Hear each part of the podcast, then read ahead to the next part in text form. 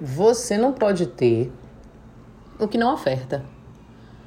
Eu tenho dois gatos, um mais novo e outra mais velha. A mais velha nasceu em 2011, então faça as contas. Uma jovem senhora. E ela já morou comigo em outro estado, já morou comigo em várias casas, já morou comigo com minha mãe e meu irmão, já passou por alguns casamentos meus. E Acho que o maior trauma foi quando ela viu que eu tava grávida e que eu ia ter um bebê. Aí foi desespero. E essa luta tem dois anos e cinco meses, exatamente a idade do meu filho. Grávida, ela até encostava, brincava, achava esquisito, a barriga crescendo.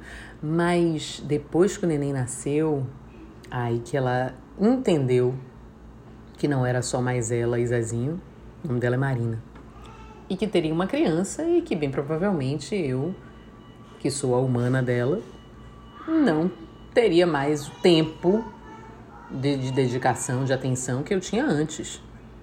Não descuido, mas não é mais a mesma coisa. Inclusive de pegar no colo, né?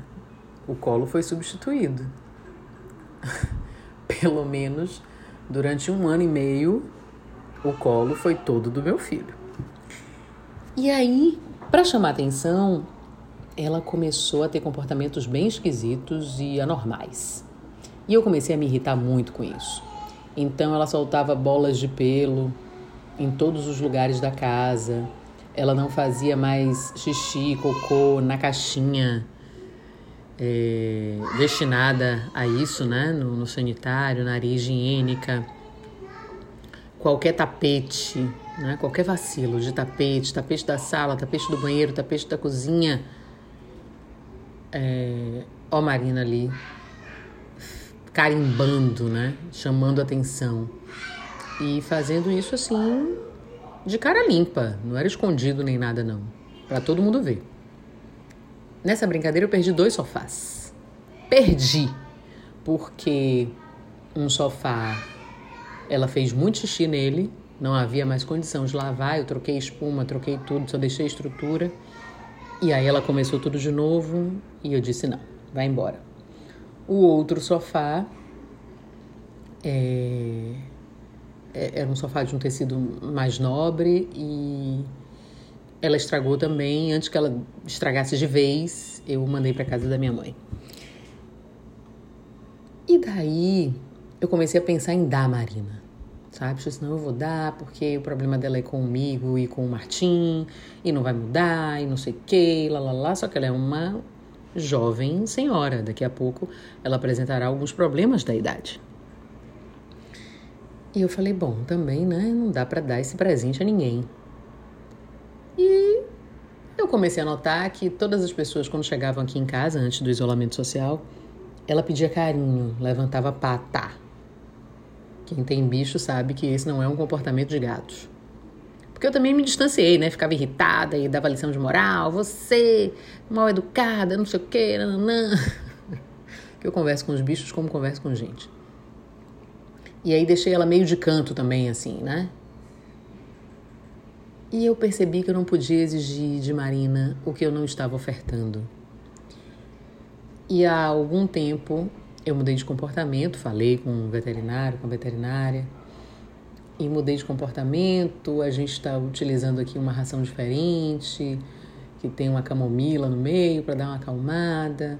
Voltei a fazer carinho, a conversar com ela amorosamente. Ok, que não tem mais sofás, mas não vi mais bolas de pelo é, sendo regurgitadas em lugares inadequados. Ah, as necessidades voltaram a ser feitas na caixinha de areia e eu tenho achado ela mais amistosa. Por que eu contei essa história toda? Porque às vezes a gente quer que o outro ou a outra tenha uma reação diante da nossa expectativa e do nosso desejo, mas em momento nenhum estreitamos isso. Em nenhum momento a gente faz um carinho, ó coça a cabeça atrás da orelha daquele ou daquela que a gente está esperando uma reação positiva, agradável, feliz, amorosa, querida, carinhosa. Então é difícil exigir o que você não está ofertando. É difícil receber aquilo que você não está dando. Pois é dando que se recebe. É perdoando que se é perdoado. E é morrendo que se vive para a vida eterna. Lembrei agora dessa belíssima oração e canção. Então é isso. Queira, haja para que a reciprocidade aconteça. E é assim, ó. É mágico e permanente. Continue daí, que eu vou continuando daqui com Dona Marina. E Zezinho acabou de aparecer. eu sou Rita Batista e tá tudo Odara.